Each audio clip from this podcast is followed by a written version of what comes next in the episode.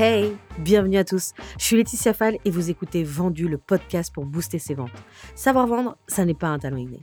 La vente, c'est avant tout l'application de méthodes dans un environnement et contexte donné. Un vendredi sur deux, je te partage mes meilleures techniques et stratégies pour vendre bien et plus. Ici, on parle de prospection, de vente, de closing, de relations clients, d'outils pour être plus performant, de management et de mindset. Je partage mon expérience pour que tu repartes avec des techniques accessibles et applicables rapidement. Bref, c'est ta dose de culture sales. Bonne écoute Hello, j'espère que tu vas bien. Je te retrouve aujourd'hui pour un nouvel épisode où je vais parler de comment gérer un client insatisfait. J'ai trouvé peu de ressources sur le sujet et ça me surprend parce que faire face à cette situation, c'est inévitable dans la vente.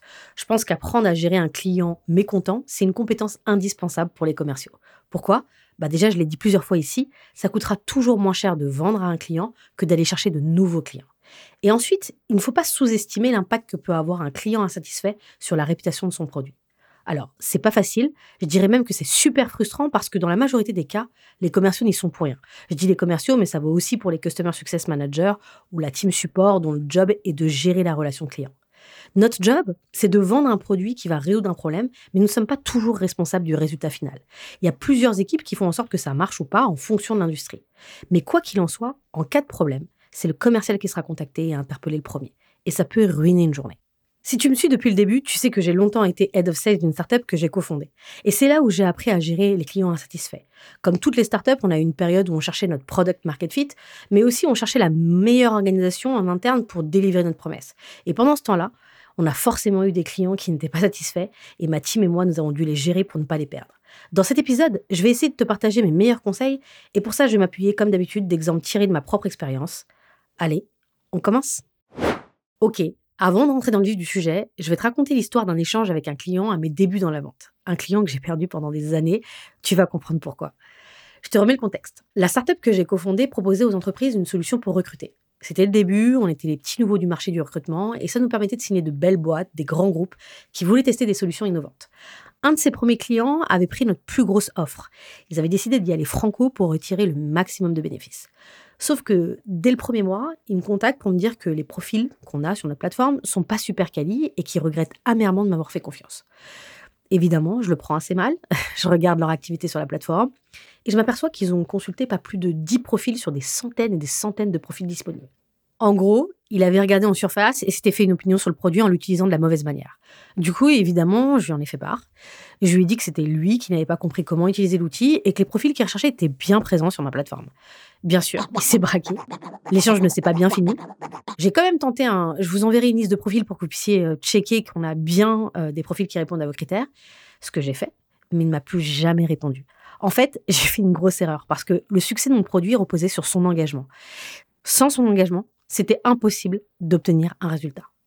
C'est le genre d'expérience qui aide à progresser et à mûrir. Et j'ai compris surtout un truc, c'est que ça ne résout rien de pointer l'erreur d'un client. Dans 90% des cas, il se sentira rabaissé et ça va balayer d'un revers de la main la relation de confiance construite pendant la vente. Généralement, l'insatisfaction d'un client est légitime et il existe une solution simple à son problème. Par contre, les choses peuvent s'envenimer et devenir un problème grave si la frustration n'est pas traitée de manière adéquate et rapide. C'est ce que je te propose de voir maintenant, comment gérer efficacement les insatisfactions de ses clients pour les retenir, voire même les transformer en ambassadeurs. Première étape, t'essaies de comprendre le problème. Le plus difficile quand on gère un client insatisfait est de ne pas paniquer et de garder contrôle. Quel que soit le problème ou le type de client que vous avez, ils veulent tous être entendus, compris et validés. Ça demande de garder son calme et d'écouter activement le client. On a tendance à vouloir immédiatement se concentrer sur la résolution du problème sans prendre en compte l'importance de répondre aux émotions du client il faut lui laisser l'opportunité d'exprimer sa frustration sans l'interrompre et prendre des notes. C'est une manière de montrer que tu prends au sérieux son état. Permettre au client aussi de s'exprimer, c'est la seule solution pour obtenir les informations sur l'origine de son insatisfaction. À ce moment-là, tous les éléments que tu vas collecter seront précieux parce qu'ils t'aideront à reprendre le lead dans la discussion et à identifier les mesures qui peuvent améliorer la situation. Quand tu sens que le client a fini de s'exprimer, il faut que tu reprennes la main en lui posant des questions pour avoir des précisions sur le problème. L'objectif, c'est que rien ne t'échappe, que tu saches exactement ce qui se passe, pourquoi ça s'est passé, les conséquences du problème, et enfin, les risques si une solution n'est pas trouvée rapidement. Ces informations sont importantes pour toi, mais aussi pour l'ensemble de l'équipe si d'autres personnes sont indispensables dans la résolution du problème. Plus ce sera précis, plus tu auras des chances de proposer une réponse pertinente. N'hésite pas à poser autant de questions qu'il faut. Il y a des problèmes relativement simples à comprendre, mais il y a aussi d'autres problèmes qui nécessitent de creuser. Bon, tu vas me dire, Laetitia, tu décris une situation un peu idéale où le client est enclin à répondre à des questions, alors que c'est rarement le cas quand le client est un peu euh, irrité. C'est vrai. Il y a des fois, tu peux avoir quelqu'un de très remonté et qui n'a aucune envie d'être dans la discussion. Ça m'est arrivé il y a deux mois. J'ai eu un échange avec un client que j'ai repris suite à une passation. Du coup, les seules informations que j'avais, c'était celles du CRM et du Customer Success Manager qui n'avaient plus trop de nouvelles. Après plusieurs relances, je réussis à avoir un rendez-vous avec le client. Je me prépare comme d'habitude, sans me douter que rien ne va se passer comme je l'ai prévu. Je démarre le rendez-vous et le client commence avec un Avant que vous commenciez, je vais vous dire qu'on n'est pas content du tout. Ça démarre mal et je comprends qu'on va pas parler de renouvellement pendant ce rendez-vous. Et la particularité de cet échange, c'est que le client utilise un ton, voire même des mots assez désagréables. À ce moment-là, j'ai deux solutions. Subir, me faire submerger et rater une opportunité, ou ne pas subir et proposer une porte de sortie. Du coup, je lui dis, OK, je vous demande juste un instant, je suis vraiment désolée d'apprendre que votre expérience n'a pas été bonne, et je vais faire aujourd'hui de mon mieux pour vous aider, mais pour ça, j'ai besoin que vous répondiez à mes questions et qu'on puisse discuter calmement. Tu te doutes bien que, après ça, ça n'a pas suffi pour passer à la phase de questions. Du coup, j'ai poursuivi en mode, OK, vous êtes très en colère, et je le comprends parfaitement. Si j'étais à votre place, je réagirais de la même manière. J'ai envie qu'on trouve aujourd'hui des solutions pour corriger tout ça. Est-ce que vous voulez qu'on en parle aujourd'hui ou un autre jour? Ici, c'était ma manière de faire comprendre que les conditions ne sont pas réunies pour sortir vers le haut de cette situation. Ça a marché, le client m'a répondu qu'il voulait en parler aujourd'hui et qu'il attend de savoir ce que je vais proposer. Cet exemple représente 99% des cas. Le client va se calmer pour essayer d'avancer. Une chose à garder en tête, c'est qu'une grande partie des clients insatisfaits ne disent rien du tout. Ils partent, ils ghostent ou ils se désabonnent. Et c'est tout. Si ton client prend le temps de te dire ce qui ne va pas, c'est qu'il a envie de continuer et que les choses sont rattrapables. Je te dis ça parce que c'est cette idée qui me permet de garder un bon mindset pour mettre tout en œuvre pour renouer le dialogue, même si c'est un moment pas très agréable. Deuxième étape, c'est les excuses. Oui, les excuses ont un effet magique dans ce genre de situation. Elles vont t'aider à avancer dans l'échange. Tu peux avoir deux scénarios. Premier scénario, le client a raison d'être insatisfait. Dans ce cas, c'est normal, tu reconnais l'erreur et les manquements, tu rassures sur le fait que tu vas faire en sorte que ça se règle rapidement et que ça ne se répète plus jamais. Deuxième scénario, l'insatisfaction n'est pas justifiée. Et eh bien là aussi, il faut s'excuser, même s'il n'y a pas d'erreur de ton côté. Ici, les excuses vont être un outil pour que le client se sente entendu et reconnu. Si je reprends l'exemple que je t'ai donné au tout début, ce recruteur qui se plaignait de ne pas trouver les bons profils sur ma plateforme alors qu'il a mal cherché, j'aurais dû m'excuser et faire preuve d'empathie. Être recruteur, c'est vraiment dur, ça demande beaucoup de temps à l'interne et on attend beaucoup d'eux. Et si je vais même plus loin, s'il n'a pas trouvé les bons profils tout de suite, au fond, c'est aussi ma responsabilité. Alors en fait, plutôt la responsabilité de ma boîte. Peut-être que l'onboarding aurait pu être meilleur avec des formations, par exemple, qui l'aident à faire euh, de bonnes recherches. Bref, des excuses, bien sûr sincères, auraient été la bonne transition pour garder sa confiance et passer à la suite. La suite, c'est la troisième étape, où tu proposes et co-construis une solution avec le client. Après les excuses, tu reprends la main complètement pour trouver le meilleur moyen pour résoudre le problème. Pour illustrer, je prends deux exemples. Premier exemple, tu n'as pas de solution directe au problème ou tu as besoin que ton client en parle à quelqu'un d'autre dans son équipe. Ici, c'est pas simple, mais tu dois t'assurer de faire tout ce que tu peux pour aider ton client. L'exemple qui me vient en tête, c'est des clients que j'avais qui étaient insatisfaits à cause de bugs ou de problèmes techniques. Parfois, c'est la DSI de l'entreprise qui doit être sollicitée pour régler le problème. Si tu connais le monde de l'entreprise, tu sais que si tu demandes à n'importe qui de faire une demande à la DSI, tu es sûr de jeter un gros froid. Du coup, ce que je faisais, c'est que j'écrivais à leur place un email en collaboration avec la direction technique de mon équipe, avec toutes les instructions qu'ils avaient juste à transférer. Ça leur évitait de reformuler le besoin et de gérer des allers-retours entre la DSI et nous.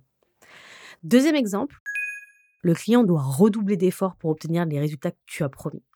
Dans beaucoup de cas, la satisfaction d'un client est corrélée à son engagement et investissement. Si je reprends l'exemple du recruteur du début, J'aurais dû dans un premier temps lui proposer de lui fournir directement une liste de profils qui matchent parfaitement avec ses critères, prêts à être contactés. Cette action aurait contribué à lui redonner envie de s'impliquer. Ensuite, au lieu de lui dire qu'il utilisait sûrement mal la plateforme, j'aurais pu dire c'est très gênant que vous n'ayez pas trouvé votre cible. Je suis persuadée qu'on peut résoudre ce problème très rapidement. Est-ce que vous serez OK de faire le point avec un membre de mon équipe produit pour qu'il vous aide à trouver sans difficulté les bons profils? Ici, je travaille avec le client pour trouver une solution qui répond à sa préoccupation première et je l'implique dans le processus de décision. Une autre chose que tu peux faire en fonction de la situation, c'est d'offrir une compensation comme une remise ou un service gratuit pour montrer ta détermination à résoudre le problème. Bon, et maintenant qu'une solution est trouvée, il reste la quatrième étape. Tu fais le suivi pour t'assurer que le dispositif que tu as promis a été mis en place. Ici, ne sous-estime jamais l'importance de communiquer un maximum, de faire des messages rapides pour faire savoir à ton client où en sont les choses, surtout s'il y a plusieurs étapes à mettre en place avant de régler le problème. Et après la résolution, prends des nouvelles régulièrement avec le client pour t'assurer que son degré de satisfaction est en train de remonter. Et surtout, qu'il ne rencontre plus de problèmes. C'est le petit plus qui monte ton engagement à long terme envers sa satisfaction. Voilà le process dont j'avais envie de te parler pour gérer les clients insatisfaits. Heureusement, ça n'arrive pas tout le temps. Ah oui, pour finir, quand tu gères des insatisfactions, prends le temps après la résolution d'en reparler dans ton équipe. Ça permet plusieurs choses. Partager ton expérience, analyser la situation pour déterminer ce qui aurait pu être fait différemment pour éviter l'insatisfaction du client, et surtout, identifier les axes d'amélioration, que ce soit au niveau du produit ou au niveau des process. C'est cool que d'une situation désagréable en sorte quelque chose de bien. Bon, avant de te laisser, ne pars pas tout de suite. Vous êtes nombreux à écouter ce podcast et à me faire de super retours. Et c'est très très très cool. Mais j'ai besoin que ces bons retours puissent être vus par le plus grand nombre. Et le meilleur moyen, c'est un avis sur Apple Podcast. Alors, si t'as pas iTunes et que tu m'écoutes sur Spotify, 5 étoiles, ça m'aide aussi énormément. Si tu as deux minutes pour me soutenir sur ta plateforme de podcast préférée, je t'en serai vraiment reconnaissante. Cette fois, je te laisse et je te dis à bientôt pour un prochain épisode. Voilà, c'est tout pour aujourd'hui. Merci beaucoup de m'avoir écouté. Si ça t'a plu, c'est maintenant qu'il faut m'aider. Et je vais te dire comment. Abonne-toi à Vendu sur ton appli de podcast. Si tu es sur Apple Podcast, iTunes ou Spotify, tu peux laisser un avis, 5 étoiles de préférence pour m'aider à bien référencer le podcast et à le faire découvrir à d'autres personnes. Si tu veux me suivre sur les réseaux, c'est sur Instagram que je suis, advendu, V-E-N-D-U.E, e, ou sur la page LinkedIn Vendu, V-E-N-D-U-E. -E. Je te dis à bientôt pour un prochain épisode.